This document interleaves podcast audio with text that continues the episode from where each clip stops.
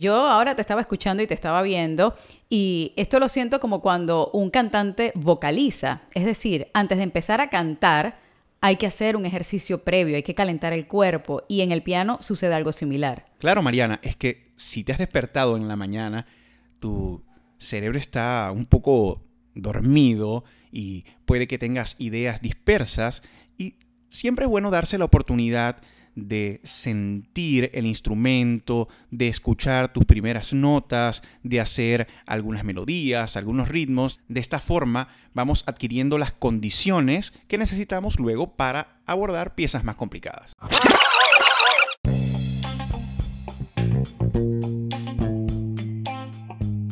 Hola, somos Robinson Ferreira y Mariana Ferrer Melo y esto es Maravilloso Piano.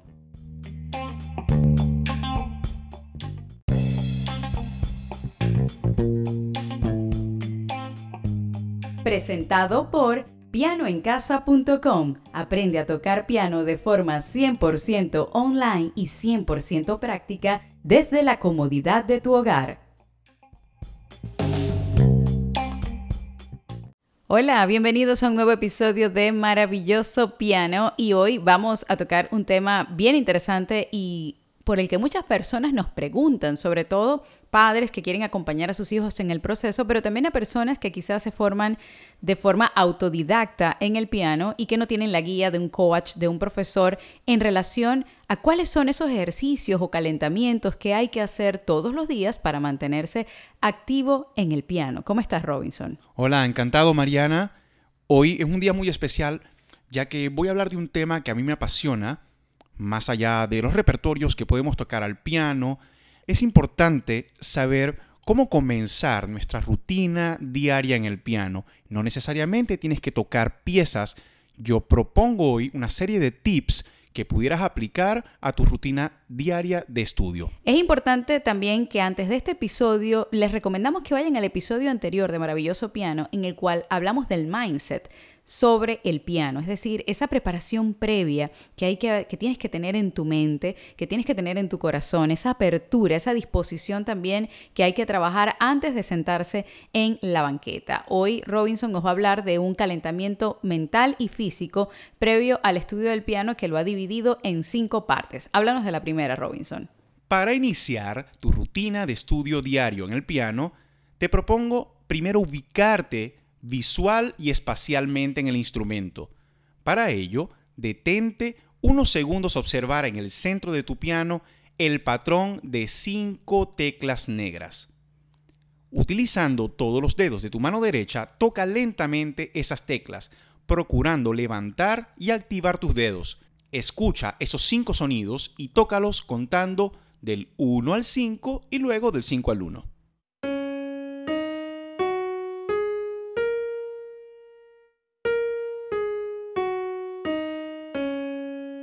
Repito, ahora contando. 1, 2, 3, 4, 5.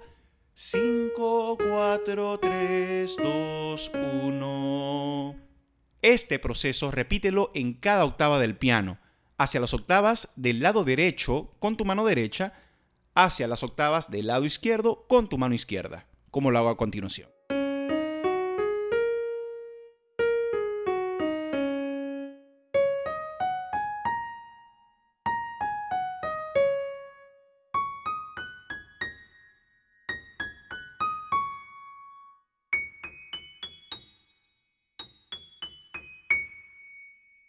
He hecho este patrón en la parte derecha del piano. Ahora lo haré con mi mano izquierda en el lado izquierdo o registro bajo del piano.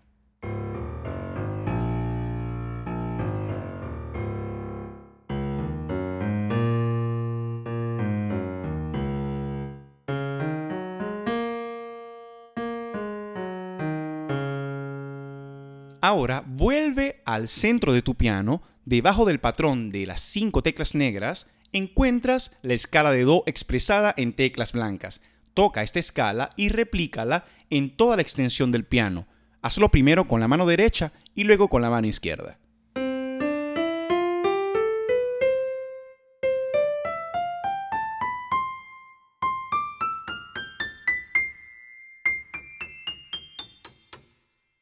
Ahora toco con la mano izquierda.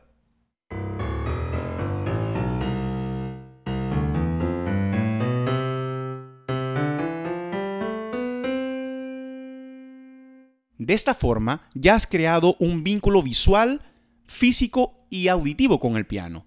Y aunque no sea tu primera vez y ya toques algunas piezas, siempre es bueno darse un tiempo para conectarse con el instrumento y que así la mente vaya organizando las ideas, conceptos y se establezca una relación coherente entre los movimientos de tus dedos y manos y los sonidos que se producen de esas acciones. Yo ahora te estaba escuchando y te estaba viendo y esto lo siento como cuando un cantante vocaliza. Es decir, antes de empezar a cantar hay que hacer un ejercicio previo, hay que calentar el cuerpo y en el piano sucede algo similar. Claro, Mariana, es que si te has despertado en la mañana, tu cerebro está un poco dormido y puede que tengas ideas dispersas y siempre es bueno darse la oportunidad de sentir el instrumento, de escuchar tus primeras notas, de hacer algunas melodías, algunos ritmos. De esta forma vamos adquiriendo las condiciones que necesitamos luego para abordar piezas más complicadas. Esta fue la primera parte de tu calentamiento de cinco pasos. Es, la primera es la ubicación espacial y visual en el instrumento, que tú también la has definido como la aproximación melódica al piano. Ahora háblanos de el segundo paso. Una vez hecha esta aproximación melódica al piano, vamos a aproximarnos al instrumento de forma rítmica armónica o rítmico-acórdica, también le podemos llamar así. Ahora te propongo tocar con la mano derecha los siete acordes de la escala de Do en arpegio y en bloque, añadiendo en mano izquierda el bajo o nota raíz de cada acorde. Escucha.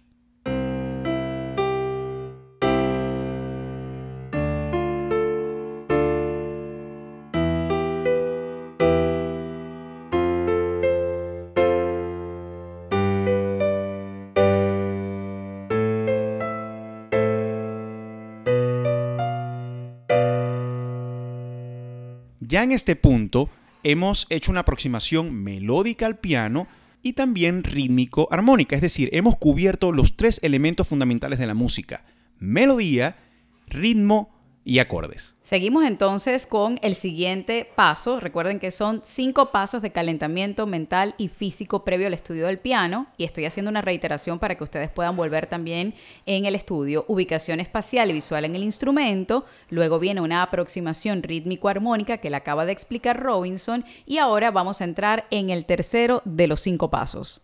Ya has calentado y en este punto tu mente se ha conectado en varios conceptos y en varias ideas que son fundamentales en el piano.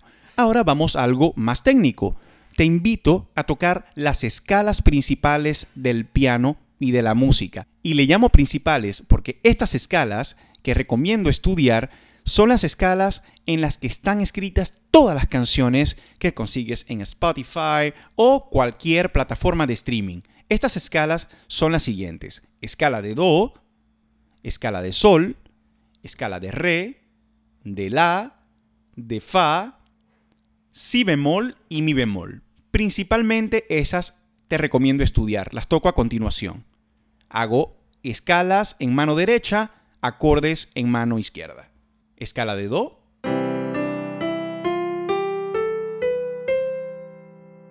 Escala de sol. Escala de re. Escala de la, escala de fa, escala de si bemol. Y por último escala de mi bemol.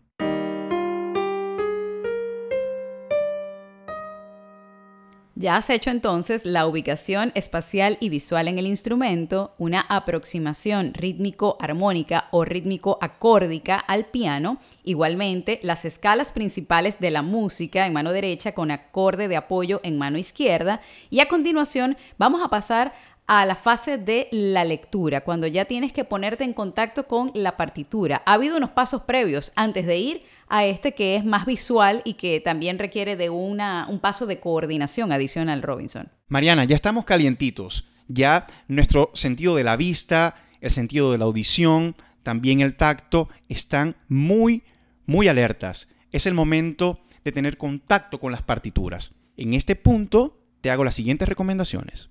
Hacer el ejercicio de recordar el orden de líneas y espacios en clave de sol y clave de fa. Puedes encontrarlo en Google o quizás tengas un libro de música donde aparezca este orden. En nuestra plataforma está, por cierto, para nuestros estudiantes. Igual se los recuerdo, en clave de sol, las líneas y espacios del pentagrama se llaman de la siguiente manera. Líneas mi, sol, si, re, fa, espacios fa, la, do, mi.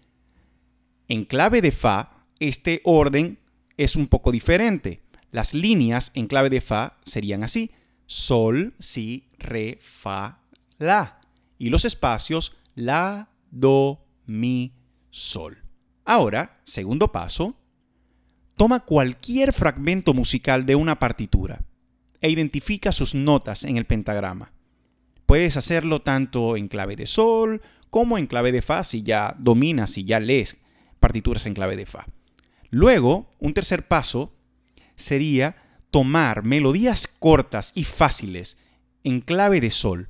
Puedes tomar un texto o un libro de música infantil y de allí seleccionar algunas ideas sencillas y sobre todo cortas. Te invito a explorarlas visualmente durante algunos segundos y luego lánzate a tocar. Pero tienes que tocar lentamente y sobre todo tocar de principio a fin sin detenerte. ¿Por qué es importante tocar a velocidad lenta y sobre todo de principio a fin? Porque así creamos el hábito de la fluidez, de la continuidad. He visto muchas personas que se detienen en cada compás al leer y esto en el tiempo va creando un vicio. Yo le llamo un hipo al leer. Sí, te vas deteniendo en cada compás y esto no es nada, pero nada recomendable, es nada bueno. Cuando creas el hábito de leer continuamente, tus ojos pueden estar enfocados en un compás y con la periferia del ojo o la periferia de la vista puedes adelantarte o anticiparte a la música que está escrita en los compases próximos. A esta misma práctica, como punto último, puedes introducir la lectura muda. Esto consiste en tocar al piano o cantar la melodía y en algunos compases omitir tocar Mientras tanto, la música debe sonar en tu cabeza. Luego, en los compases siguientes, retomas y tocas lo que sigue en la melodía. Esto es un ejercicio muy potente, es un gran ejercicio que estimula la concentración, la imaginación y el sentido de la continuidad. Hemos prácticamente llegado o hemos prácticamente cubierto los cuatro primeros puntos de este calentamiento mental y físico previo al estudio del piano. Recapitulo, igual ustedes pueden ir atrás todas las veces que lo necesiten. Uno, ubicación espacial y visual en el instrumento. Dos, aproximación rítmico armónica. Tres, escalas principales de la música en mano derecha con acordes de apoyo en mano izquierda. Número cuatro, ya entras en contacto con la partitura con estas cinco o cuatro recomendaciones que te acaba de hacer Robinson. Y estamos llegando al último punto, el punto número cinco de este calentamiento que deberías hacer todos los días. Te doy mi último tip, mi último paso en este calentamiento es uno muy poderoso. Le llamo memoria melódica. Te invito a memorizar frases musicales, fragmentos cortos de melodías, luego toca al piano estas ideas. Posteriormente verifica que tu fotografía mental de ese fragmento sea exactamente lo que has tocado. Si eres principiante, enfócate en un compás de la melodía, solo en un compás o en dos. Trata de hacer una muy buena fotografía que tu recuerdo sea muy, muy correcto de la partitura y luego con el recuerdo trabaja y llévalo al piano. Si ya eres una persona que maneja conceptos más profundos como la armonía y sabes un poquito de contrapunto y de diseño melódico, podrías hacer varios tipos de lectura.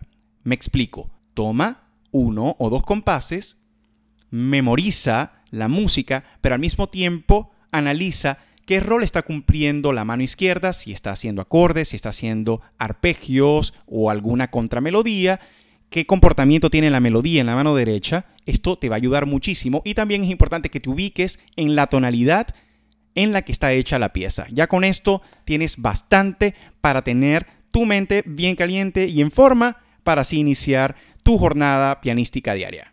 Muchas gracias Robinson por estos consejos. Además, eh, es importante que sepan que en la descripción de este episodio de Maravilloso Piano les estamos dejando un enlace a nuestro artículo que precisamente está orientado a la optimización para leer partituras. Ese artículo tiene unas microclases muy poderosas de apenas uno, un minuto 30 de duración cada uno, pero además está complementado con una guía para optimizar la lectura de partituras. Se llama Guía para la comprensión y lectura de partituras que puedes descargar y que tiene algunos de estos consejos y otros aún más poderosos que tienen que ver ya con la lectura sin importar tu nivel y sin importar tampoco tu instrumento, porque es útil para gente que estudia piano o para cualquier persona que estudie cualquier tipo de partitura en cualquier otro instrumento musical. Así que así llegamos al final de este episodio de Maravilloso Piano. No olviden que podemos seguir la conversación en nuestra cuenta de Instagram,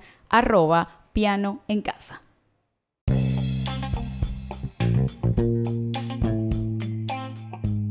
Maravilloso Piano fue presentado por pianoencasa.com Aprende a tocar piano de forma 100% online y 100% práctica desde la comodidad de tu hogar.